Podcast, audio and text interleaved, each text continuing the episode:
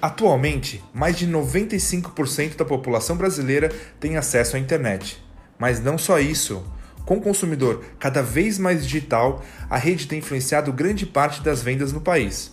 São compras B2B, descobertas de novos produtos, relacionamento com clientes, redes sociais, visitas às lojas físicas e, é claro, vendas no comércio eletrônico. Queira ou não queira, Todo mundo se vende online e nós devemos aproveitar todo o potencial que essa poderosa ferramenta tem a nos oferecer. Vem para essa jornada com a gente. Todo mundo vende online.